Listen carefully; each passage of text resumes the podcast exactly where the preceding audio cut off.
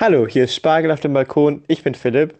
Mein Name ist Konrad. Heute aufgetischt eine Folge Konserviertes, unser Format, in dem wir uns mit historischen Dokumenten beschäftigen. Diesmal die 14 Bamberger Artikel vom 4. März 1848. Ja, Philipp, wie sind wir denn auf so einen Text gekommen? Ja, das ist natürlich äh, schwierig, ähm, das zu beantworten. Aber eigentlich ist es nicht schwierig, weil was demnächst werden wir eine Stadtführung hier ähm, haben, auf dem, bei Spargel auf dem Balkon. kleines Experiment. Genau. Ähm, also Spargel auf Reisen heißt die, die, die Rubrik. Und da gehen wir durch Bamberg. Und um ein bisschen mehr Kontext zu Bamberg zu geben und um ja ein, ein, ein historisches Dokument aus Bamberg anzuschauen, ähm, werden wir hier die Bamberger Artikel durchlesen und vielleicht erfahren wir ja auch was über Bamberg. Das ist ja dann sozusagen ein Vorgeschmack auf eine künftige Folge. Und Ja. jetzt habe ich ja erstmal einen Vorgeschmack auf diesen Text. Und zwar heißt er diesmal, mach erstmal die Basics. Cool. Ja, um Dann, das einordnen zu können, so, was für Basics jetzt, hast du vielleicht ein paar Hintergründe zu der Zeit damals? ja, also die Artikel wurden ja äh, 1848 am 4. März vorgelesen von Nikolaus Titus. Zu dem kommen wir dann auch noch. Und man muss sich ja vorstellen, ich, um das ein bisschen einordnen zu können, ähm, vorher waren die Napoleonischen Kriege, so von 1800 bis 1815 ungefähr. Und ähm, danach kam in Deutschland, auch in ganz Europa, aber besonders in Deutschland, als na ein Nationalbewusstsein auf, also oder der Wunsch nach einem Nationalstaat. Ja, das war ja Äh, damals organisiert im Deutschen Bund. Also wir hatten diese mhm. ähm, 36 kleinen Kleinstaaten. föderalen Staaten, genau, die aber in diesem einen Bund zusammengefasst waren zu einer Vorform von dem, was wir dann später. Genau. Ja, Und die wollten eben, wie gesagt, einen Nationalstaat bilden, aber die einzelnen Herrscher wollten das nicht. Die wollten ihr eigenes Reich behalten und deswegen wurden diese Völkerbewegungen unterdrückt. Das haben sich die äh, Bürger nicht so lang äh, gefallen lassen. Und 1848 gab, 49 gab es dann die Revolution, die Deutsche Revolution. Und aus dieser Zeit sind diese Artikel. Und ja. ähm, Da- ich Dazu muss man noch kontextmäßig sagen, 1848 oder 49 dann war generell in Europa eine Zeit der ja, großen Revolutionen. Und dass das in Deutschland da zu der Zeit angefangen hat, lag eigentlich an der Februarrevolution äh, aus Frankreich, ja. die dann erst nach Baden und dann im März auf ganz Deutschland übergeschwappt ist. Deswegen heißt sie auch Märzrevolution und der, die Zeit davor zwischen den Napoleonischen Kriegen und der Deutschen Revolution heißt dann auch Vormärz. Ähm, ist auch, finde ich, irgendwie so frühlingsartig eigentlich, wenn ich so drüber nachdenke. Mhm. Äh, und dann so ein Erwachen praktisch. Aber gut, das ist vielleicht was anderes. Ähm, Noch auf jeden ein, noch Fall, ein kleiner Fan, Fun Fact zu der Zeit damals, weil wir jetzt hier über ein ja, später dann sehr bedeutendes, einflussreiches Werk sprechen. Im Februar 1848 wurde tatsächlich auch das Kommunistische Manifest von Marx und Engels veröffentlicht. Also auch ein sehr wichtiges Dokument. Und dass das alles in diese kleine Zeit hier fällt, das ist schon spannend. Ja, ja. Ähm, aber nichtsdestotrotz, die Revolution 48, 49, die, die scheitert. Ähm, und einen Nationalstaat wird es erstmal äh, nicht geben in den nächsten Jahren. Äh, erst kommen die deutschen Einigungskriege 19, äh, 1864, der Deutsch-Dänische Krieg, 1866 der Deutsch-Deutsche Krieg oder der Deutsch-Österreichische Krieg und dann 1871 der Deutsch-Französische Krieg, wo dann Deutschland gegen Frankreich äh, kämpft und auch gewinnt. Und mit diesem, ja, mit diesem äh, Sieg über Frankreich hat sich dann Deutschland vereinigt. Deswegen die Einigungskriege. Und Deutschland wird ein Kaiserreich unter Führung Preußens, unter, der, unter des, einem preußischen Kaiser. Und jetzt hat man einen, einen Nationalstaat und die meisten sind auch froh damit, aber es gibt immer noch keine Demokratie. Ein Parlament wird eingerichtet, der Otto von Bismarck ist dann auch der Kanzler, ähm, aber eine wirkliche Demokratie, eine richtige Republik ist das noch lange nicht. Ähm, es muss erst der Erste Weltkrieg kommen, da zerfällt das Deutsche Kaiserreich und eine Weim die Weimarer Republik wird gegründet und das ist dann das erste Mal, wo auf deutschem Boden eine echte Demokratie. Gut, ähm, die Paulskirche, die, das Parlament der Paulskirche war natürlich auch eine richtige Dem Demokratie, ähm, aber das ist dann in ganz Deutschland gab es dann eine nationalstaatliche Demokratie und das war das erste Mal in der Weimarer Republik. Und ich glaube, das war jetzt ein ganz schöner Zeitsprung, aber. Ja, das war ein ganz schöner Zeitsprung, aber ich finde, das ist nochmal wichtig. So, lang, so weit ausholst. aber ich finde, das ist nochmal wichtig zu sehen, wie lang die ganzen Leute, die sind, waren ja schon alle tot, die dort in der Revolution 48 ähm, mitgewirkt haben, waren schon alle tot, als die erste Demokratie auf deutschem Boden äh, dann in der Weimarer Republik sich manifestierte. Mhm. Und einfach um zu zeigen, das war 1919 nur so nebenbei, ähm, haben die dann auch 70 Jahre warten müssen, bis dann, wie gesagt, eine Demokratie auf deutschem Boden äh, ja, entsteht. Ja. Und sehr spannend ist, dass die Artikel, die wir jetzt hier haben, also jetzt springen wir wieder zurück ins Jahr 1848, dass sie in Bamberg entstanden sind, also im damaligen Bayern, weil es in Bayern damals eigentlich eine schon sehr fortschrittliche Verfassung gab. Also seit 1818 gab es dort eine ja, sehr aufgeklärte Verfassung, die dort für das Volk ähm, erlassen wurde. Und die Forderungen, die wir jetzt gleich lesen, sind deshalb für ein ganzes Deutschland zu verstehen. Und hm. in der Zeit damals, im Vormärz, wurden verschiedene Flugblätter mit Forderungen gedruckt. Das ist jetzt eben eins davon, das dann später, du hast es schon angesprochen, in der Volksversammlung in der Paulskirche so einen wichtigen Grundstein markiert hat und für die damalige Verfassung sehr bedeutend war.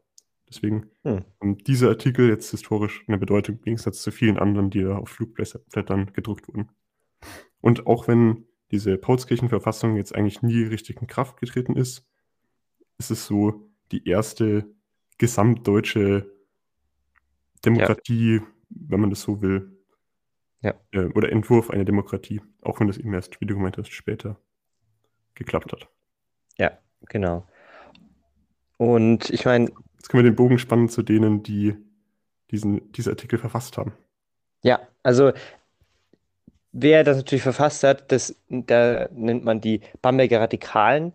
Ähm, und die zwei wichtigsten davon waren Nikolaus Titus und Heinrich Heinkelmann.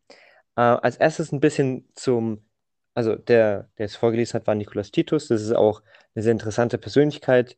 Ähm, aber zuerst zu Heinrich Heinkelmann. Er war Arzt und Apotheker und aus politischen Gründen hat er dann Jura studiert, äh, aber nicht bestanden. Ähm, hat er dann auch Er ist dann wegen Hochverratsanklage in Haft gekommen und also um die Zeit, also es war wie, immer wieder in Haft und 9, 1848, äh, 49 war er dann wieder in Haft und als er da entlassen wurde, war er sehr gesundheitlich angeschlagen bis zu seinem Tod 1866. Ähm, weil, nun, du jetzt, weil, du jetzt, Radikale, beim Radikale gesagt hast, sollte man vielleicht noch vorher klären, äh, das waren Republikaner. Also radikale ja. Republikaner. Genau. Und jetzt zum Nikolaus Titus. Er war Anwalt und Politiker und links eingestellt. Er hatte auch Verbindungen zu. Jurist auch, oder? Wie bitte? Jurist war er auch, oder? Studiert. Ja, ja. ja. Genau. Sehr ein Anwalt. Ähm, er hatte Verbindungen zu Wilhelm Liebknecht und ähm, das ist ja der Vater von Karl Liebknecht und auch August Bebel. August Bebel ist auch eine sehr wichtige Person in der späteren Sozialdemokratie. Er war der Gründer praktisch von der SPD, Mitbegründer. Und ähm, nur um kurz da auszuholen, er, August Bebel war so beliebt ähm, im Volk, dass er als Gegenkaiser ähm, im Parlament praktisch bezeichnet wurde. Ähm, genau. Okay. Und die, den kannte er eben auch persönlich. Und diese Artikel wurden im Theater am Schillerplatz verlesen. Und es war die. Eine wichtige Anmerkung noch zu Nikolaus Titus. Der war später mhm. Mitglied in der Nationalversammlung in der Paulskirche. Ja, als Bamberger Abgeordneter. Ja. Und äh, also es gab am 11. März eine Wahl und da wurde er dann gewählt zum Bamberger Abgeordneten für das Parlament in der Frankfurter Paulskirche. Ähm, Nikolaus Titus verliest eben am 4. März die sogenannten 14 Bamberg-Artikel, die wir gleich lesen werden. Und daraufhin wird Bamberg als besonders revolutionär eingestuft, da dies, also Oh, halt das auf verlesene Artikel die erste derartige Aktion in Bayern war. Ähm, und das war dann schon besonders revolutionär. Ähm, noch ein paar Fun Facts zu Nikolaus Titus. Also er soll eine sehr imposante Persönlichkeit gewesen sein ähm, und dadurch sehr populär. Deswegen hat er auch wahrscheinlich die Wahl gewonnen. Ähm, er hat sich als eloquenter Redner ausgezeichnet und hatte ein breites Wissen und eine sehr hohe Schlagfertigkeit. Ähm, und jetzt nochmal ein sehr witziger Fun Fact, dass man den auch ähm, so, dass es äh, überliefert wurde. Ähm, Titus erhielt über alle politischen Grenzen hinweg Anerkennung für seine Trinkfestigkeit. okay. Und Ich kriege nicht mal einen Lachen. Nee, alles gut, fast, fast, gut. finde ich, ist ein bisschen eine kuriose Sache, um, naja, zu, zu überliefern und vor allem über Hm. alle politischen Grenzen so, dass es so wichtig ist, dass auch ein Linker oder Rechter ihm dafür äh, Komplimente gibt. Naja, ein bisschen komisch. Okay. Ja, schon komisch. Dann, Gut, dann würde ich sagen, das war's bis dahin. Damit können wir zum Hauptgericht übergehen und sage ich guten Appetit.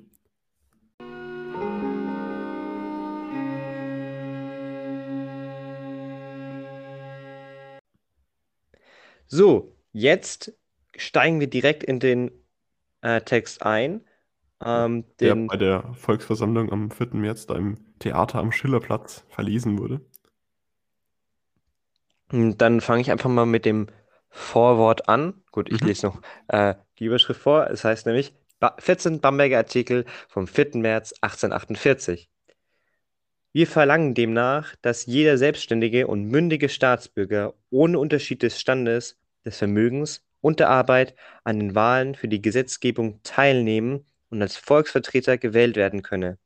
Wir verlangen unmittelbar Wahlen und jährliche Versammlungen der Volksvertreter. Wir verlangen ferner gleich dem Brudervolk in Baden. Und jetzt, das ist die Proklamation und jetzt kommt, kommen die Artikel. Ja, da fand ich aber erstmal witzig, dass im Vorwort, also im Vorwort gar nicht mal als so der eigentliche Artikel, im Prinzip das Wahlrecht gefordert wird, so als Grundvoraussetzung für die kommenden Artikel, die dann da ähm, Ja. erklärt werden. Und man merkt auch, ähm, wie alt der Text hier ist, in dem das Wort Stand benutzt wurde. Ähm, und heute würden wir ja vielleicht von Klassen reden, aber nicht mehr von Ja, Ständen. oder sogar Milieus schon. Ja, ja, Nicht mehr von Klassen. stimmt. Ja, und auch spannend, dass von jährlicher Versammlung gesprochen wird, Mhm. Wo man jetzt eigentlich denkt, so, ja, das so Bundestag oder sowas, ich weiß jetzt nicht, ob davon die Rede jetzt direkt ist, aber der Ja, findet schon, eigentlich so ein täglich statt. Parlament. Ja, Parlament findet eigentlich täglich statt und nicht einmal im Jahr. Ja, Und aber man muss auch sagen, Mhm. ähm, zu der Zeit, das ist ja 1848, können die nicht ähm, die ganze Zeit im Parlament sitzen. Die müssen, die, die versammeln sich einmal im Jahr ähm, für ein paar Wochen. Dann Mhm. gehen sie wieder heim, weil die haben, das ist alles ehrenamtlich, die kriegen da eigentlich jetzt kein Geld dafür unbedingt. Ähm, deswegen, die können nicht einfach weg sein von ihrer Familie, von ihrem, von ihrer Arbeit. Also Demokratie ist trotzdem noch etwas für reiche Leute. Hm. Also war ja auch im, im alten ja. Griechenland so, dass äh, Ehrenamt war und dass sich das auch nur die Reichen leisten konnten. Und großartig anders ist es hier auch nicht.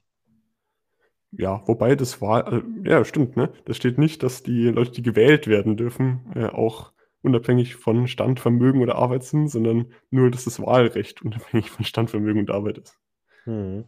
Aber auch spannend ist, dass jetzt hier ähm, die Baden erwähnt werden. Ich habe ja gemeint, das Ja. war das erste Land, in dem die Revolution in Deutschland auch gebrochen, ausgebrochen ist. Und hier wird ja im Prinzip gesagt, dass die das genauso wie die Baden jetzt diese Forder Forderungen aufstellen. Ja. Und es gibt aber noch ähm, eine Einschränkung für die Staatsbürger, die wählen dürfen, wohl un ohne Unterschied von Stand, Vermögen und so weiter. Aber sie müssen mündig sein, also volljährig praktisch. Und ich glaube, es hat auch ein bisschen was damit zu tun, weil es gibt immer verschiedene Wahlrechte. Zum Beispiel darf man wählen, wenn man Land hat. Ähm, was natürlich ungünstig ist für Arme, weil die haben natürlich kein Land. Ähm, aber das ist dann, glaube ich, hier ist es zu der Zeit wirklich ein allgemeines Wahlrecht ohne, also kein, Jein. Also ja, gibt kein, auch noch einen Unterschied, den, der einem da immer gar nicht so einfällt, aber also Frauen waren da nicht mit nee, einbegriffen. nee. Ich habe Erkennungsphysien gemacht, aber das sieht man nicht. Sieht man nicht. Ja, da, das ist dann eigentlich eher eine, eine Diskussion für den Schluss, aber ist natürlich immer die Frage, wer jetzt so ein Bürger ist auch. Aber das klären wir, glaube ich, später. Kommen wir erstmal zum ersten Artikel jetzt. Und zwar vollkommene Pressfreiheit. Das unveräußerliche Recht des menschlichen Geistes, seine Gedanken unverstümmelt mitzuteilen, darf uns nicht länger vorenthalten werden. Schön Pressfreiheit mit einem scharfen S geschrieben. Mhm. Aber man sieht ja auch, ähm, Pressfreiheit ist ja ein was, was und bei den Karlsbader Beschlüssen Ja, da ähm, auch sofort dran denken. äh, äh, reglementiert wird und äh, dass hier praktisch genau die gegenteilige Forderung ähm, Ja, gefordert also wird. Das schon, Karlsbader Beschlüsse waren Gesetze, die 1819 erlassen wurden, äh, eigentlich mit dem Ziel, also halt, da wurde die Pressefreiheit eingeschränkt, unter anderem, und das war eigentlich mit dem Ziel, eine Revolution, die jetzt hier gekommen ist, äh, verhin zu verhindern. Also spannend, dass es genau in die entgegengesetzte Richtung, wenn man das jetzt hier eine Forderung ist, geweckt hat. Ja. Dann zum Artikel 2. Mhm. Wir verlangen Gewissens- und Lehrfreiheit. Die Beziehungen des Menschen zu seinem Gotte gehören seinem innersten Wesen an, und keine äußere Gewalt darf sich anmaßen, sie nach ihrem Gutdünken zu bestimmen. Jedes Glaubensbekenntnis hat daher Anspruch auf gleiche Berechtigung im Staate. Keine Gewalt dränge sich mehr zwischen Lehrer und Lehrende. Den Unterricht scheide keine Konfession. Ja, da musste ich auch erstmal wegen dieser Lehrfreiheit direkt Mhm. an die Karlsbader Beschlüsse denken. Da gab es Ich nämlich nicht nur ein Gesetz der Pressefreiheit, das die, das, ein, das die eingestellt hat, eingeschränkt hat, sondern auch das Universitätsgesetz, Ja. das einen Abgeordneten ähm, für die Uni bestellt hat, der da entscheiden durfte, was gelehrt werden durfte und was nicht. Ja. Zum anderen wird aber auch hier diese Beziehung Mensch zu Gott angesprochen. Es wird von Konf- Konfession gesprochen. Und das muss ich sagen, habe ich nicht so 100% verstanden. Also reden wir hier von negativer Religionsfreiheit oder wie genau ist das gemeint? Was würdest du sagen? Ähm, was ist negative Religionsfreiheit? Also ähm, hier, hier wird ja gemeint, ähm, die Beziehung von einem Menschen zu seinem Gott gehöre seinem innersten Wesen an und keine äußerliche Gewalt darf sich anmaßen, äh, darüber zu bestimmen. Ich bin jetzt mal nicht davon ausgegangen, dass die hier über Religionsfreiheit im heutigen Sinn ähm, gesprochen haben. Ähm, das würde jetzt meines Verständnisses nach nicht in die Zeit passen, sondern eher von einem, wie arg man an Gott glaubt oder wie auch ob man Atheist sein will, das ist einem selbst überlassen. Oder wie arg man das in seine Lehre an der Universität zum Beispiel mit einfließen lassen will. Obwohl, da steht schon, der Unterricht scheide keine Konfession. Und ähm, ich meine, Ja, es ja. gibt ja in Würde Deutschland, ja damit übereinstimmen, was ich gesagt habe. ja, ja, aber also es gibt ja äh, Katholiken und, Evan und Ach, Evangel stimmt, stimmt Evangelische. auch. Das ich das ist ja auch eine Konfession. gedacht. Stimmt, ja. Und ich glaube, die denken auch sehr da, dran, ähm, weil besonders in Deutschland gibt es eine sehr, ich sage mal, 50-50 Unterscheidung zwischen äh, Katholizismus und ähm, Protestantismus und was in anderen Ländern nicht so ist. Ähm, und je nach, also die Kleinstaaterei, um die nochmal zu erwähnen, da hatte auch praktisch, ich will sagen, jeder einzelne Staat ein eigenes, eigene Glauben, aber von einem Staat zum anderen hat sich die Konfession geändert, äh, ob es jetzt die, die Protestanten oder die Katholiken sind. Ähm, und ich glaube, das hat schon danach Einfluss. Und ähm, Mit, mit dem Gedanken macht es Sinn. Also ich habe jetzt gar nicht dran gedacht, dass es ja auch katholisch-evangelisch und so gibt. Und ja, darauf ist es bezogen. Danke dir. dann geht es zum Artikel ich, ich 3 würde noch anmerken, dass das sehr an den Artikel 4 aus unserem heutigen Grundgesetz erinnert, wo es um Hm. Glaubens- und Gewissensfreiheit geht. Also eben auch diese Gewissensfreiheit mitgekoppelt dann mit der Religionsfreiheit. Ist da nicht auch Gedankenfreiheit ein bisschen, oder? Nee, nee, wahrscheinlich nicht. Also so Meinungsfreiheit, also Recht der freien Meinungsäußerung ist dann Artikel 5 Im Grundgesetz. im Grundgesetz. Und da ist dann auch die Pressfreiheit, die wir jetzt hier in der Forderung 1 hatten, mit inbegriffen. Ja, ja. Okay. Ja, gut. Also hier im Grundgesetz wird es andersrum äh, sortiert. Also wenn man das sagen will, der Erste ist der Wichtigste, dieses Würde des Menschen unantastbar, dann ist anscheinend hier die Glaubens- und Gewissensfreiheit wichtiger, wenn man so will, als die Meinungsfreiheit. Ja. Obwohl, nee, nicht wirklich. Artikel 1 ist doch die vollkommene Pressfreiheit. Und da heißt Ja, es ja, seine. Gedanken Grundgesetz. mitzuteilen. Ach so, im Grundgesetz. Ja, Ja. okay, okay, ja, ja, stimmt. Ja. Mach ich mal weiter mit Artikel 3. Das ist sehr kurz. Ein Gesetz über Verantwortlichkeit der Minister. Cool. Äh, ja, habe ich direkt an Gewaltenteilung gedacht. Ein Okay. bisschen. Äh, weil wir haben ja ähm, in Deutschland oder auch in den meisten Demokratien haben wir drei Gewalten, Judikative, Exekutive und Legislative, und die kontrollieren sich ja gegenseitig. Und das ist ja auch in Gesetzen vorgeschrieben, und das ist ja dann ein Gesetz über die Verantwortlichkeit der Minister. Also finde ich spannend, den Gedanken. Daran habe ich jetzt aber absolut noch nicht gedacht. Ich habe erstmal gedacht einfach, dass die Verantwortung der Minister im Vorhinein gesetzlich geregelt werden müssen. Also, dass wir nicht eine Person haben, die gewählt wird, die dann für das und für das und für das zuständig ist, sondern, also ich, ich, ich stelle mir das so vor, dass in der damaligen, ähm, wenn, wenn wir einen König hatten, der vielleicht sogar absolutistischer Herrscher war, dass der halt einfach gesagt hat, oh, nee, dafür bin ich auch noch zuständig, das regle ich jetzt auch mal hier schnell. Hm. Und äh, dass jetzt hier einfach gesagt wurde, nee, nur diese Person, die dafür vorher gewählt wurde, darf das hier bestimmen und diese Person darf das hier bestimmen. Also ich glaube, wenn da. Gewaltenteilung gemeint wäre, dann hätten die das auch irgendwie so hingeschrieben. Aber der Gedanke führt natürlich vielleicht dazu, dass, wenn die Verantwortlichkeiten geteilt sind, dass es dann auch vielleicht Ja, ja, aber es eine macht. Gewaltenteilung Aber, könnte. aber man sieht auch dann, dass das nicht sofort eindeutig ist, was sie hier meinen, finde ich. Das stimmt, ja.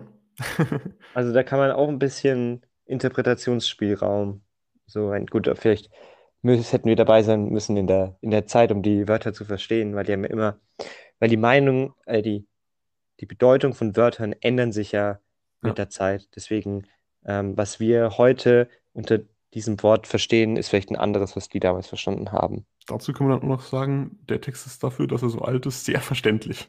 Ja, ja, das äh, ist richtig. Dann möchte ich gleich den Also, vierten Artikel vorlesen, wenn es so verständlich ist. ja, hau. Ähm, wir verlangen Beeidigung des Militärs auf die Verfassung. Der Bürger, welchem der Staat die Waffe in die Hand gibt, bekräftige gleich den übrigen Bürger durch einen Eid an seine Verfassungstreue.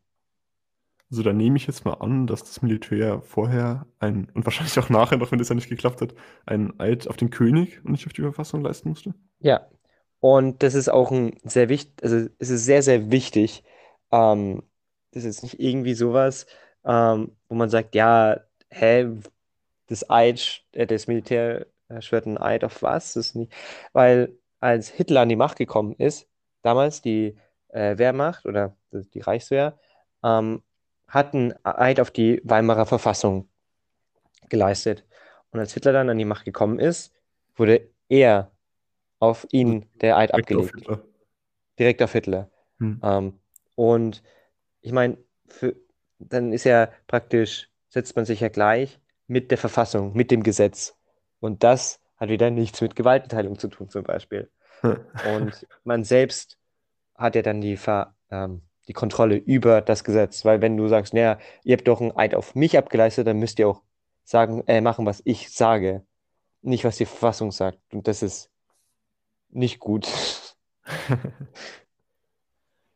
Können wir gleich so stehen lassen. Auch wenn es ein wichtiger Artikel ist. Ähm, Artikel 5, auf, ich habe immer die kurzen, Aufhebung aller feudalen Lasten. Dazu kann ich jetzt auch gleich noch erklären. Feudale Lasten waren die Abgaben, Gebühren, Steuern oder auch Dienstleistungen, die an einen Lehnsherrn von einem Land ähm, verrichtet werden mussten. Ja. Ja, und das soll nicht mehr stattfinden. Ist altertümlich wahrscheinlich, auch schon zu der Zeit.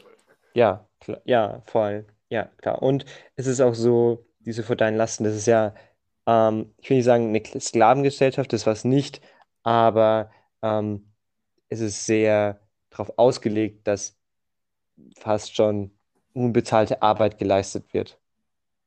Und das sollte natürlich Hm. nicht sein, weil wenn man keine Arbeit bezahlt bekommt, dann kann man kein Reichtum aufbauen und dann hat man ja für nichts gearbeitet. Das ist nicht so sinnvoll.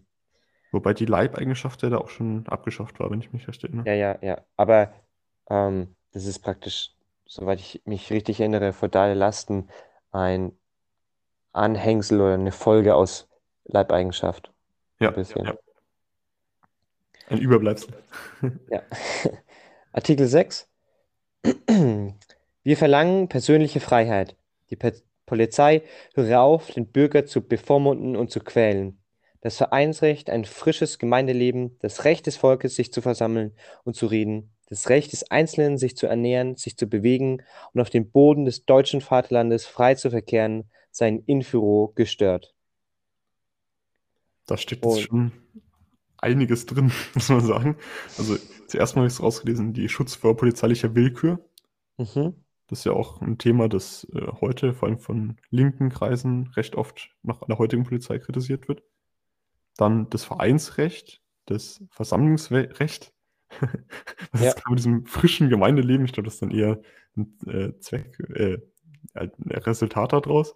Mhm. Die persönliche Freiheit, wobei das, finde ich, ein sehr abstrakter Begriff ist. Und dann, das ist jetzt sehr konkret, die Reisefreiheit in Deutschland, also auf ganzem deutschen Boden und nicht in den Grenzen der damals ähm, ja, äh, Kleinstaaten. Ja. Das, das habe ich beim ersten Mal durchlesen voll überlesen, aber das ist eigentlich schon, finde ich, eine der wichtigsten Forderungen in diesem. Ja, ja. Abstand. Voll. Ich meine, man muss sich nochmal dran erinnern, es gibt 36 Kleinstaaten und man braucht, ähm, man darf halt eigentlich nicht passieren, wenn man nicht Zölle zahlt, ähm, sich ausweisen kann und so weiter. Das ist natürlich nicht wirklich eine Freiheit ähm, der, der Bewegung. Und ich meine, ja, das ist Was, was mir so dazu auch gut. noch ein, einfällt, ähm, das Vereinsrecht, das hier gefordert wird, das hatten wir auch schon bei den Karlsbacher, Ba- Karlsbader Beschlüssen, dass das zum Beispiel in Bezug auf die Turner eingeschränkt wurde. Also Hm. da war ein Tour, wurde ein allgemeines Turnverbot äh, auferlegt, weil man eben auch in diesen äh, Turnvereinen revolutionäre Züge vermutet hat. Oder Tendenzen vermutet hat. Und die Ja. Versammlungsfreiheit, die hier angedeutet wird, haben wir natürlich auch jetzt wieder im Grundgesetz, und zwar ist das Artikel 8. Dann gehen wir zu Artikel 7 über. Wir verlangen Vertretung des Volkes beim Deutschen Bunde. Dem Deutschen werde ein Vaterland und eine Stimme in dessen Angelegenheiten. Gerechtigkeit und Freiheit im Inneren, eine feste Stellung dem Ausland gegenüber, gebühren uns als Nation. Da habe ich mir als erstes ähm, aufgeschrieben, dass hier eine Forderung als Volksvertretung im Parlament ähm, gewollt wird und nämlich eine Innenpolitik. Das hatten wir eigentlich auch schon, äh, die- dieses Nationalbewusstsein, ein Ja.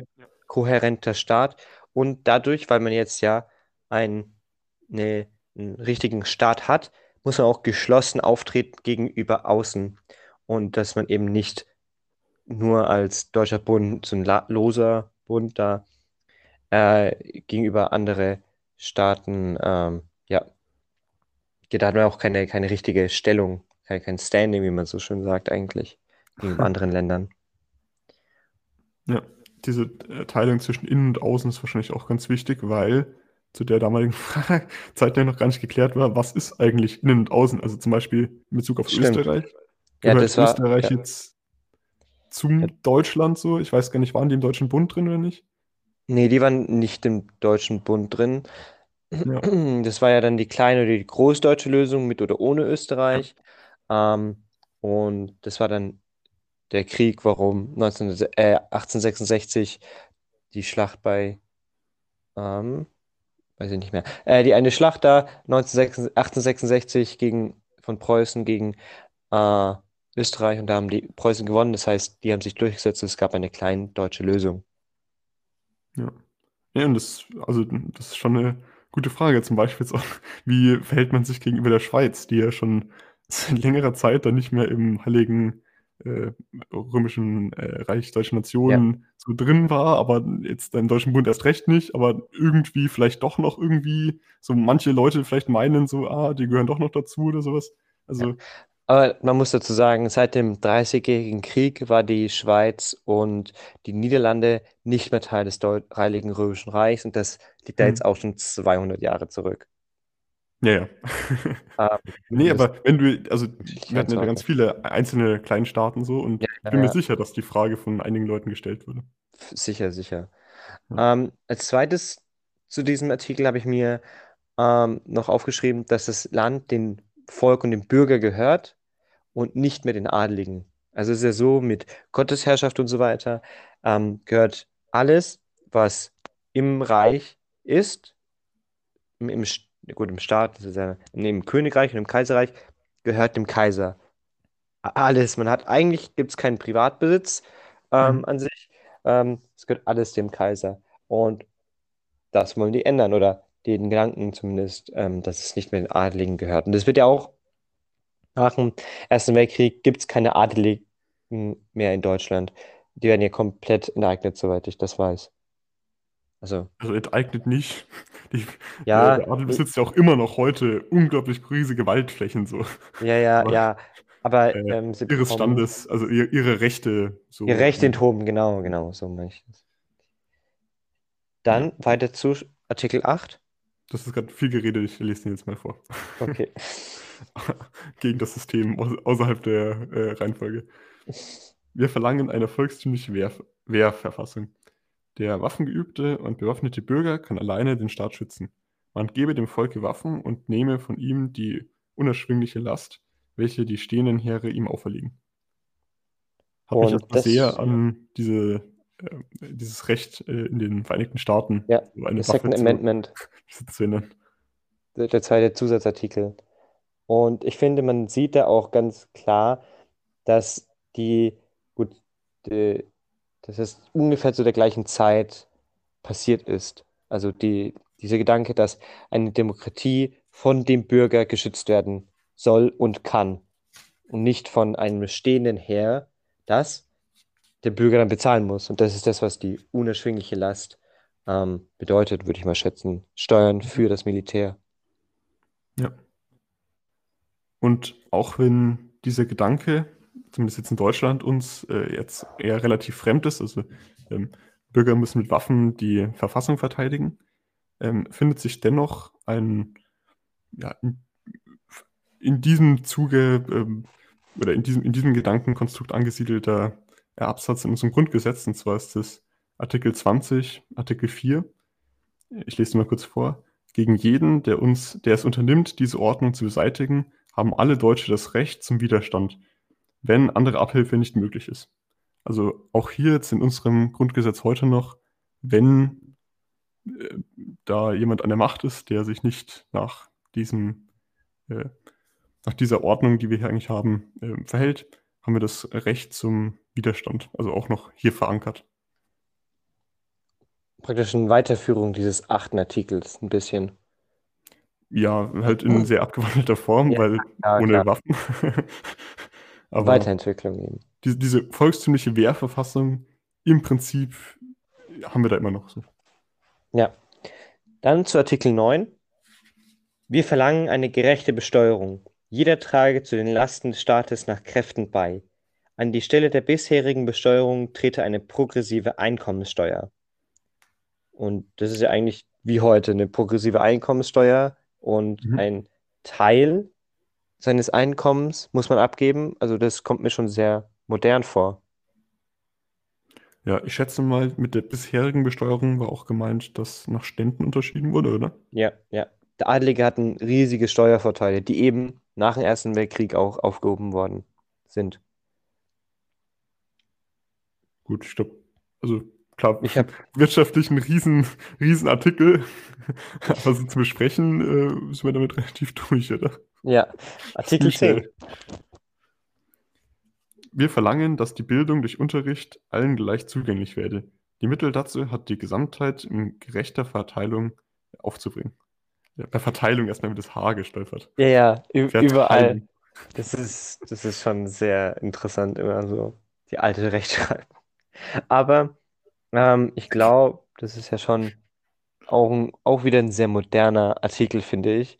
Oder ein, ein grundlegender Artikel, auf jeden Fall. Ja, ich, ich finde spannend, also ich habe es jetzt, ich habe mir den öfter mal durchgelesen, also mehrmals durchgelesen und habe jetzt, also ich bin mir nicht sicher, ob man das jetzt als Recht auf Bildung bezeichnen kann oder, also es wird ja Bildung zugänglich machen. Das heißt ja nicht zum Beispiel, dass daraus eine Schulpflicht oder sowas resultiert.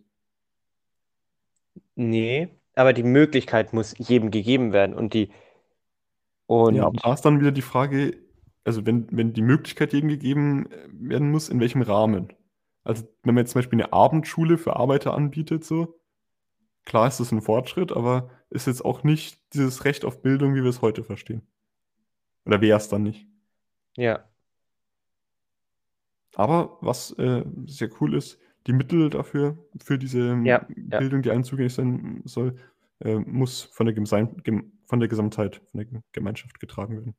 Ja, das finde ich auch immer so schön, wenn die Gesamtheit ein, von einem Individu Individuen ähm, ja hier äh, Mittel zu, zur Verfügung stellt. So, das hat auch ein bisschen Tragik der Allmende, auch ein bisschen so Problematik, aber an sich Könnte es haben, ja. ja, ja, aber ich finde es eigentlich immer schön, wenn die Allgemeinheit äh, Individuen eben irgendwas gibt und dass sie auch ein Recht darauf haben, die Individuen, weil es kommt mir manchmal so vor, als wäre das nicht so häufig der Fall, dass jeder ein Hm. bisschen so diese Ellbogengesellschaft hat und da finde ich es immer schön, wenn in Artikeln oder in Gesetzen so sowas äh, gefordert wird. Aber natürlich wieder eine wirtschaftliche Belastung für den Staat. Besser Und, als ein stehendes Heer. und dieses, diese ähm, wirtschaftliche Situation wird ja auch im nächsten Ja, Artikel Artikel nochmal. 11. Wir verlangen Ausgleich des Missverhältnisses zwischen Arbeit und Kapital. Die Gesellschaft ist schuldig, die Arbeit zu heben und zu schützen. Und da habe ich mir aufgeschrieben, dass das eigentlich so ein bisschen eine Forderung ist für Arbeitsschutzgesetze und eine gerechte Bezahlung. Mhm, ja, könnte man rauslesen. Ich habe auch erstmal den Absatz nicht so ganz verstanden. So, was ist jetzt mit Missverhältnis zwischen Arbeit und Kapital gemeint? So, Mhm. dann habe ich mich zurückerinnert ähm, in dem Buch Wohlstand der Nationen von Adam Smith. Das wurde 1776 veröffentlicht, also könnte den Leuten damals, den Gebildeten, durchaus bekannt gewesen sein. Wird behauptet oder wird proklamiert, dass Arbeit dem Geld zugrunde liegt. Und Mhm. wenn du jetzt hier sagst, Arbeiterschutzgesetz und sowas, äh, das macht in diesem Zuge, also dass man ähm, dass Arbeit für das Geld, man muss arbeiten, um für das Geld aufzukommen. Ähm, man darf die Leute nicht ausbeuten, also man darf nicht zu viel Kapital aus der Arbeit sch- äh, schlagen, wenn man da selber zu wenig dafür also macht, so im Prinzip. Ja, ich weiß mich gerade ein bisschen. Äh, dann macht das auf jeden Fall Sinn, wie du gemeint hast. Aber auf den Gedanken bin ich jetzt noch auch nicht gekommen. Aber danke dir deswegen. Artikel 12. Wir verlangen Gesetze, welche freie Bürger würdig sind und deren Anwendung durch Geschworenengerichte und deren Anwendung durch Geschworenengerichte. Die Bürger, der Bürger werde von dem Bürger gerichtet. Die Gericht, äh, Gerechtigkeitspflege sei Sache des Volkes. Und ich glaube, das ist ziemlich klar, worauf das hinaus will, nämlich dass alle Menschen vor dem Gesetz gleich sind. Und was Mhm. ich mir da, oder was, was mir da sofort in den Kopf gekommen ist, in, das ist in Deutschland nicht mehr so, aber in den USA ist es so und ich glaube auch in den, in Großbritannien, ähm, dass man das Recht hat, ähm, von seinen, hier steht's, äh, Mitbürgern, glaube ich, irgendwo, ähm, wird von dem Bürger gerichtet. Also der Bürger wird von seinen Mitbürgern gerichtet. Ähm, diese, diese Peers von Geschworenen. Also dass man, Ja, ja, genau, da gibt es auch einen sehr guten Film dazu. Ähm, die ich weiß nicht, wie der Geschworenen. heißt. Wahrscheinlich die Geschworenen. Ich, glaube, der heißt anders. Irgendwie T- 12 Angry Men oder irgendwie sowas. Hm, hm. Ähm, sehr alter Film, aber auch sehr gut. Also der ist äh, in der ähm, IMDb, also Internet Movie Database, irgendwie einer der Top 10 gerateten Filme da. Kann ich sehr empfehlen, wenn man jetzt in diesem, mit diesem geschwor geschworenen Gedanken gerichtet sich ein bisschen mehr auseinandersetzen will. Aber auch ähm, wird vom Volk gerichtet und nicht mehr vom Adel. Also ich vermute mal, dass äh, die Adligen damals, wie, wie es zumindest im Mittelalter üblich war, das weiß ich, ähm, Gericht gehalten haben. Ja. Und dann geht schon weiter mit dem Artikel 13. Genau, Wir weil verlangen für, eine. für Artikel 12 ist ja erstmal Voraussetzung, wenn ähm, Bürger Richter sind, dann müssen ja auch Bürger Beamte werden können. Und das regelt jetzt auch Stimmt, 13. daran habe ich gar nicht gedacht. Aber daran denke ich, wenn ich äh, den nächsten Artikel vorlese. Ähm, wir verlangen eine volkstümliche Staatsverwaltung. Das frische Leben oh, äh, eines Volkes bedarf freier Organe. Nicht aus der Schreibstube lassen sich seine Kräfte regeln und bestimmen. An die Stelle der Verriegelung der Beamten trete die Selbstregulierung, Regulierung des Volkes. Schon wieder frische Leben. Das hat Ja. noch vorher schon frisches Gemeindeleben. Ich glaube, da hat es irgendwas damit auf sich. Ich glaube, Ähm, da hat sich das Wort frisch ein bisschen gewandelt. Ähm, ja, auf jeden Fall, äh, das ist ja zumindest konserviertes, deswegen ist es einigermaßen frisch. Ähm, auf der, also was du gemeint hast, natürlich, ähm, wenn Bürger Richter sind, müssen Bürger auch Beamte sein können. Ja. Ähm, und was damals ja auch häufig der Fall war, ich meine, wenn nur Adelige ähm, Beamt waren, dann sind natürlich alle miteinander verwandt, die ganzen Beamten, weil ich meine, die Ver äh, Adligen sind Okay. verwandt. Ja. Ähm, zum Beispiel, ähm, Oder miteinander um- verbandelt. ja, zum Beispiel, kleine Exkursion ähm, zur Stadtführung. Ähm, finde ich, habe ich ein interessantes Beispiel. Ähm, die Schönborns waren ja auch, es waren zwei Fürstbischöfe in Bamberg und die waren miteinander verwandt, also Onkel und Neffe, ja. Und zum Beispiel der eine, ich glaube, es war Franz Ludwig oder so, ähm, der war erst am österreichischen Hof, weil da irgendwie Verwandte von ihm war und dann war da, wollte der nicht mehr sein und ist dann irgendwie nach Bamberg gekommen. Und warum? Weil da irgendwie Verwandte von ihm waren und das war alles mit ganz viel Vitamin B verknüpft. Ähm, und das ist, glaube ich, das illustriert schon ein bisschen, äh, dass Mhm. das wirklich, wirklich so sein sollte. Ja, hier in dem Artikel, die Artikel davor waren, würde ich jetzt sagen, also nicht vom Inhalt her, aber von der Sprache her auch relativ neutral oder relativ sachlich. Hier mit diesem nicht aus den Schreibstu Schreibstuben oder Hm. anstelle der Vielregierung äh, äh, könnte man jetzt aber auch so einen kleinen Angriff gegenüber den, äh, den Ja. jetzigen Systemen herausinterpretieren. Also vor allem dieses aus der Schreibstube. Also das Ja, so, klingt nicht so sehr höflich. Schreibtischtäterartig. Ja, ja, das klingt nicht sehr höflich. Ähm, aber was ich mir hier noch hingeschrieben habe, ist, dass ähm, es soll ja eine transparente Staatsführung sein, weil wenn Bürger in der Regierung sind, dann Mhm. müssen auch die Bürger wissen, was ja da vor sich geht. Ergo ist es transparent. Ja. Und habe ich jetzt gar nicht dran gedacht, aber ja. wa- was ich mir hier vor allem in den letzten paar Wörtern, wo steht selbst die Regierung des Volkes, ähm, habe ich irgendwie dran gedacht, an die äh, Inschrift im Bundestag, dem deutschen Volke. Ähm, ich weiß, ich weiß nicht warum, aber irgendwie habe ich mich daran erinnert, weil es hat ja auch irgendwas mit Regierung und Volk zu tun und Aber sollte es dann nicht eher vom deutschen Volk heißen, nicht dem deutschen Volke? es ist ja für das deutsche Volk. Es ist keine perfekte Analogie. Artikel 14. Wir verlangen Abschaffung aller Vorrechte. Jedem sei die Achtung freier Mitbürger einziger Vorzug und Lohn. Und das hat, glaube ich, auch wieder ein bisschen was zu tun mit dem Adeligen. Ähm, weil Vorzug heißt ja praktisch Vorteile. Und wer hat Vorteile? Na, die Adeligen, die eben durch dieses Vitamin B überall hin können, ähm, genügend Geld haben, um sich die beste Bildung zu, ja, zu genießen und dann in die besten Positionen zu, zu kommen. Was ich jetzt in Bezug darauf auch sehr spannend fände, das haben wir jetzt auch noch gar nicht so bedeutet, wir haben jetzt immer nur von Adel und Bürger oder Adel und Volk geredet. Säkularisierung war damals, also Trennung zwischen Staat und Kirche war damals ja auch schon eigentlich durch. Das hat so Anfang des 19. Jahrhunderts stattgefunden. Aber inwieweit die Kirche damals noch Vorrechte hatte. Also Hm. klar, Säkularisierung war schon durch, aber ich bin mir sicher, dass da nicht alles komplett, also der komplette Einfluss der Kirche Aber deswegen wird ja auch Stand erwähnt und nicht Adel oder Hm, so. okay. Ähm, und eine gerechte Besteuerung heißt halt, dann heißt ja nicht, dass so, wer wird gerecht besteuert? Naja, jeder. Also egal, ob du jetzt Kirche, adelig oder normaler Bürger bist. Mhm. Und ich glaube, dieser 14. Artikel hat ein bisschen so diesen American Dream Vibe, wo er sagt, ja, nur du kannst Tellerwäscher zum Millionär werden. Das Einzige, was du brauchst, ist ähm, ja dein Vor also Vorzug und Lohn. So.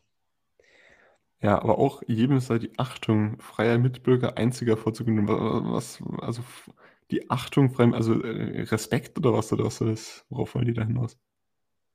Ich glaube, Achtung, American Dream so, ich glaube, die wollen eher dann jetzt auf so also klar, hinaus. American, ja, American Dream ist eher auf so Geld. total aus ja, Geld, aber hier ist auch, ähm, jeder kann sich äh, einen Namen machen. Mhm, Und ja. Wenn jemand einen Namen machen kann, ich meine, warum hat man denn, macht, bekommt man denn einen Namen in einer Gesellschaft? Naja, weil man eben ähm, der ein guter Schuster ist in dem Dorf oder warum, weil man Bürgermeister ist und man hat was Gutes für sein, eine Stadt getan oder man wird Das klingt eben, jetzt sehr ja. märchenhaft romantisch, aber ja. ja, aber ist ja so. Ich glaube, das Haben Sie ist sich wahrscheinlich so vorgestellt, Sinn. ja. Genau. Und ich War glaube, ja fast eine Romantik so. und ich glaube, damit können wir es abschließen und ich lese noch den letzten Teil vor mit TH. Mhm. Ähm, und erwarten von dem hohen Staat, Stadtmagistrate den natürlichen und gesetzlichen Organe der Volkswünsche, dass er auf geeignetem Wege die Zusammenberufung der Stände des Reichsbehufs unserer Rechtsbefriedigung veranlassen werde. Bamberg, der, den 14. März 1848. Also bis Und- dahin war es sehr verständlich, da bin ich jetzt ausgestiegen. Bei den, wo du jetzt gerade vorgelesen hast. Ja, ich was wollen die von mir? mehr als dass ja, die einfach diese Artikel, diese Forderungen ausführen Hm. sollen, habe ich auch nicht wirklich, ja, raus mitgenommen aus dem Teil. Das, das klang so, wie man sich's vorstellt.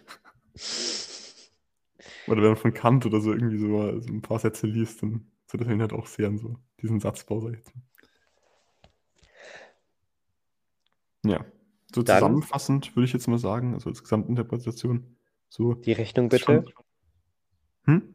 Die Rechnung Nee, bitte. Noch, noch, nicht, noch nicht die Rechnung, so, bitte. ach so, Erstmal, okay, erstmal ach so. noch, erstmal noch äh, in, gesamtinterpretationsmäßig. Okay, okay, okay. Also ist schon sehr basic, würde ich jetzt mal sagen. So viele Grundrechte, aber es ist ja auch immer so, das war das, was ich jetzt vorhin gemeint habe, Auslegungssache, wer Bürger ist. Also so, es werden viele Grundrechte für den Bürger ähm, festgelegt, aber so, wer ist Bürger? Das ist ja immer die Frage. Also Frauen waren es ja zum Beispiel damals jetzt nicht. So. Aber kann es vielleicht sein, dass man absichtlich Bürger genannt hat, um diesen Bürgerbegriff später ändern zu können? Also, dass man sagt, okay, wir haben eine definierte Masse, das sind Bürger und die Definition kann sich aber ändern. Mhm. Ja, Also, kann ich also mir schon könnte man vorstellen. sowohl als Vorteil als eben aber auch als Kritik äh, sehen. Also zum Beispiel könnte jetzt wieder her jemand herkommen und sagen, ähm, Jüdinnen und Juden sind keine Bürger mehr. Ja, genau, aber das ist dann äh, Auslegungssache von Okay. dem Begriff Bürger. Ja, aber das, also wenn, wenn man das nicht klar definiert, wer Bürger ist, was, wenn ich mich Aber recht ist ja- erinnere, zum, also zum Beispiel in der bayerischen Verfassung wird das recht am Anfang gemacht. Ähm, ich ich glaube, wer in, äh, irgendwie wer in, wer in Bayern geboren ist, ich, ich, ich kann es jetzt raussuchen, ich kriege es nicht mehr ganz zusammen, der ist bayerischer Staatsbürger. Das wird jetzt hier, klar, das sind nur Forderungen, aber es wird jetzt hier nicht geklärt. Und man könnte dann auch sagen, okay, nur noch Adlige sind Bürger, könnte man ja durchaus sagen. Ja, genau, aber das ist ja eben dann Definitionssache, was Bürger ist. Ja. Ich glaube, aber anders funktioniert auch kein, äh, keine Gesetzestext. Man muss Also- erstmal definieren, was das ist. Aber ja, klar, du hast recht, Wollte, man weiß ich, nicht direkt, was. wollte ich ankreiden als Kritik. Also äh, es sind viele Grundrechte so, das ist äh, sehr schön, sehr gut und darauf basiert ja dann auch sehr viel. Aber das Ja, ist ja. ein Mangel, den ich hier jetzt aus meiner Perspektive äh, sagen würde. Klar, es sind nur Forderungen und jetzt noch keine fertige Verfassung. Das muss man auch sagen. Ja. Ja, ja. Hast, hast du noch Kritik oder irgendwie irgendwas Interpretatives mäßig? Ähm, Gott, Kritik. Ich meine, ich habe, ich habe, ich bin eher auf der Analysenseite und nicht sehr auf der Kritikseite, muss ich gerade, also gerade eben, deswegen kann ich jetzt keine Kritik jetzt direkt sagen. Ich meine, ähm, natürlich ist es so, dass ähm, also es sind bestimmte Rechte definiert worden und andere Rechte nicht definiert worden. Hm, ja, Ähm, stimmt, ja. und dann ist natürlich die Frage, warum wurden die definiert, warum wurden sie nicht definiert? Ähm, ich bin, ich meine, die haben sich bestimmt sehr viele Gedanken darüber gemacht, aber irgendwann können, können wir auch denken, ja, komm, 14 reichen auch wieder. Ähm, deswegen ähm, kann ich jetzt, möchte ich jetzt einmal mich da äh, nicht wirklich viel weitere Gedanken machen, ohne, Alles gut. Dann sage ich jetzt mal, damit haben wir soweit aufgegessen. Ich würde sagen, da können wir zur Rechnung übergehen und zusammenfassend sagen, was wir aus dem Text gelernt haben, beziehungsweise was uns gebracht hat.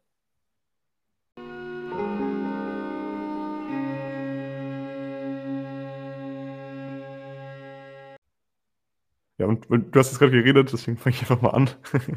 ich glaube, wir Äh, können das zusammen machen. weiß ich nicht, ja, wahrscheinlich. Also mir war gar nicht bewusst, so wie schwer man für manche Dinge, wie, wie schwer man sich manche Dinge erkämpfen muss. So. Also Hm. wie fest da manche Systeme in den Köpfen drin sind, dass dann, obwohl man das damals schon proklamiert hat, das immer noch äh, 70 Jahre gedauert hat, bis das dann so endlich funktioniert hat. Ja, Obwohl es eben solche Basic-Grundrechte sind, aus heutiger Sicht. ja. Hast, hast du noch irgendwas gelernt aus dem Text? Oder? Ich meine, ich kann das, was du äh, gesagt hast, äh, in anderen Worten nochmal noch mal sagen. Soll ich? Unbedingt. Nee, ich glaube, das, das, ähm, im Prinzip hast du schon gesagt, was ich, Okay. Ja, dann sage ich, das war Spargel auf dem Balkon. Bis zum nächsten Mal. Für die Naschsüchtigen unter euch. Wer will, kann noch für einen kleinen Nachtisch zwischen Tür und Angel dranbleiben, wo wir uns gegenseitig eine dann oft nicht mehr ganz so ernste Abschlussfrage stellen. Ja, ich muss einfach sagen, ähm, du hast mir meine Abschlussfrage einfach schon vorweggenommen, weil meine, ja, meine Abschlussfrage war, ähm, findest du die Forderungen heute immer noch radikal und weitgehend? Weil ich meine, muss ja sehen, die wurden als besonders revolutionär eingestuft Hm. und ähm, wenn wir, wenn dir jetzt jemand hier auf dem, im Theater am Schillerplatz vorlesen würde, was denkst du, was passieren würde? Würde da jemand sagen, hm, ja und? Oder, äh, oder ob die sagen würden, das ist wichtig, dass das jemand sagt. Ähm, also keine Ahnung, was, was denkst du, was passieren würde? Also ich würde sagen, das kommt darauf an, in welchem Kontext du diese Vorlesungen Ah, okay, heute noch sagst. interessant. Also jetzt, äh, wir nehmen das hier gerade 2022 auf. Ähm, da gibt es einige Leute, die gewisse Spaziergänge machen und da äh, gegen eine gewisse Krankheit, Corona heißt sie, glaube ich, ähm, auf die Straße gehen. Und wenn man jetzt solche Sachen wie, ähm, was hat mir da jetzt irgendwie, äh, was waren eigentlich Bewegungsfreiheit oder so. ja, genau, Bewegungsfreiheit. Da gab es ja ähm, Ausgangssperre. Wenn jetzt auf einer Corona-Demo diese Bewegungsfreiheit ähm, vorgelesen wird, diesen Artikel, dann hat das natürlich eine andere Bedeutung, als wenn ich mich jetzt hier hinstelle und sage, hier, wir feiern jetzt so und so viele Jahre ähm, Grundgesetz, äh, deswegen lese ich die jetzt nochmal vor. Deswegen in Bezug auf eine Corona-Demo wäre das schon eine sehr radikale Forderung. Weil im Grundgesetz ja die äh, Grundrechte durchaus in einigen Punkten eingeschränkt sind. Diese Einschränkungen befinden sich im Grundgesetz und wenn du jetzt im, also wenn du das jetzt als Kritik da vorliest, dann bezieht sich das ja gegen das Grundgesetz und ist damit schon als radikal einzustufen. Weißt du, wie ich meine? Mhm. Also, weil es ist einfach ein Gedanke. Ja, klar, aber ich meine, äh, ich meine, es kommt natürlich immer auf den Kontext an. Ähm, und hier wollten sich die sich eben auflehnen gegen eine, eine Übermacht und nicht wirklich Völker schützen. Also auch klar, aber das Grundgesetz ist ja dafür da, uns zu schützen. Mhm. Ähm, und hier wollten sie eben, ich sag mal, also sich erstens gegen die Regierenden stellen in erster Linie und sagen, das, was ihr macht, ist falsch, wir wollen diese Rechte haben.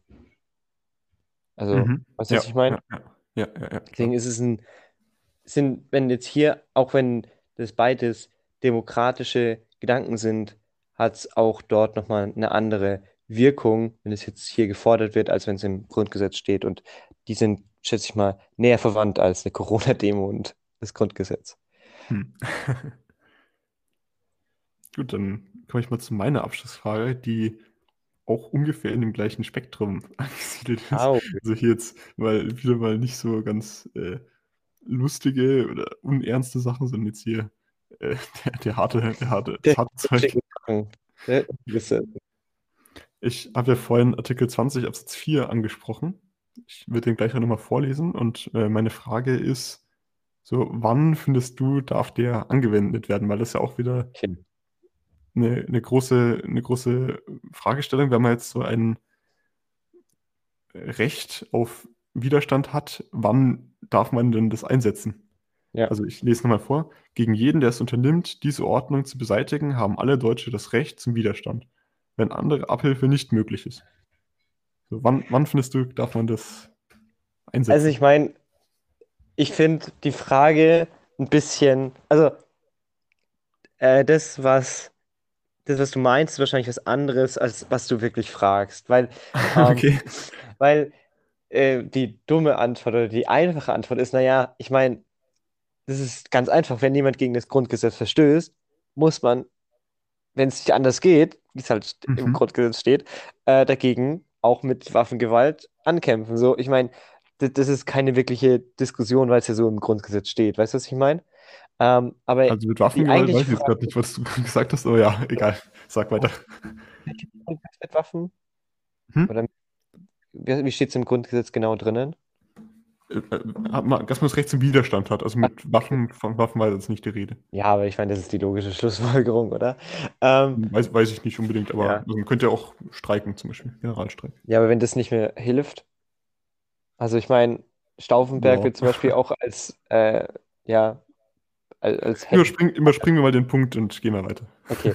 ähm, aber jetzt ist natürlich die Frage, und ich glaube, das ist das, was du meinst, ist eher, Mhm. wann, äh, wann verstößt man gegen das Grundgesetz, oder? Oder, oder? Weil, ich meine, das ist eine ganz schwierige Frage, das zu beantworten. Weißt du, was ich meine? Also es steht auch nicht da mit Grundgesetz, sondern Ja, die staatliche Ähm, Ordnung, aber die jeder, staatliche der es nimmt, diese Ordnung zu beseitigen. Ja, die Ordnung ist ja das Grundgesetz und alle anderen nachfolgenden Ja, ja, das Gesetze. stimmt, das stimmt, ja. Und ähm, ich meine, das ist ja das, was die ganzen Corona-Demo-Leute auch sagen. Ja, Mhm. hier ähm, Grundgesetz wird abgeschafft und so.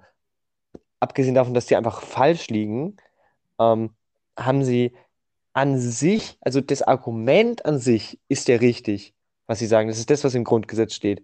Nur die Begründung dafür ist komplett falsch. Und deswegen. Okay, ähm, also ähm, wenn die Begründung richtig ist, und jetzt ist ja die Frage, wann, wann, also jetzt, ich, du musst es auch nicht jetzt mega Ding beantworten, das ist eine schwierige Frage, das weiß ich. Halte ich aber durchaus so für so schlau, dass du da jetzt irgendwie so ein Beispiel sagen kannst, so mehr will ich Ja, nicht. also ich würde, also ich würde, du, ach, keine Ahnung. Also ich glaube, man merkt ganz deutlich, wenn das wirklich passiert, wenn wirklich das Grundgesetz eingeschränkt wird, ähm, Mhm. so wie wir es schon häufig genug hatten, also vorm Grundgesetz, dass die Verfassung eingeschränkt wurde, ähm, und man merkt es, dann hat man natürlich, finde ich, die Pflicht, dagegen Widerstand zu leisten. Ähm, beziehungsweise, ich glaube, wir haben alle einen Menschenverstand und wenn man den einsetzt, ähm, macht es alles Sinn, also die Gesetze so zu, zu befolgen. Weil ich meine, gibt es ein Gesetz, wenn es keiner ist, wenn es keiner, wenn es keinen, wenn es keiner befolgt? Ist jetzt die Frage. Hm? Weißt du, so, Ja, wenn ja. man bei Rot über die Ampel geht, mitten in der Nacht und man weiß, dass kein Auto kommt, theoretisch ist es eine Straftat, aber wo kein Kläger, da kein Richter. Äh, und dann ist die Aber es, Frage, wenn du das jetzt so sagst, dann klingt es immer so, hier auch, ja, wenn man auf den gesunden Menschenverstand äh, glaubt, es gibt halt immer Leute, die dumm sind. anders Ja, denken als du. klar. Das Aber-. Da, deswegen haben wir Demokratie und da- deswegen reden wir darüber. Okay, Was dann würde eben- würd ich jetzt mal sagen, weil wir jetzt, äh, ja, das hat mir jetzt so auch noch nie mal jetzt da, vielleicht gibt es da auch keine richtige Antwort da jetzt drauf, so, aber, oder eine, eine, eine, würde ich jetzt mal sagen, lassen wir die Frage einfach mal offen und Ja. stellen die einfach zur Diskussion und äh, da- das ist ja auch interessant, dass es Fragen gibt, die man offen lassen kann, muss, wie auch immer. Vielleicht, wir haben ja vorhin schon gemeint, äh, Kontext, äh, im. Kontext macht das alles Sinn und sowas. Vielleicht kommt ja da irgendwie eine Situation, wo das äh, vielleicht allen klar ist oder sowas. Ja. Dann würde ich sagen, das war Spargel auf der Balkon. Besser wird's nicht. Besser wird's echt nicht.